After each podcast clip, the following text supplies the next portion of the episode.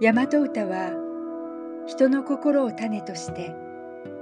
よろずのことの葉とぞなれりける。世の中にある人ことわざ刺激ものなれば心に思うことを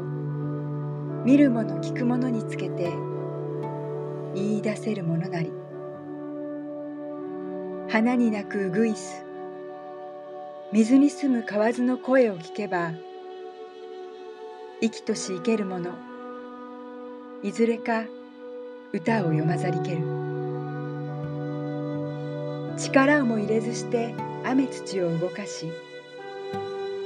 目に見えぬ鬼神をも哀れと思わせ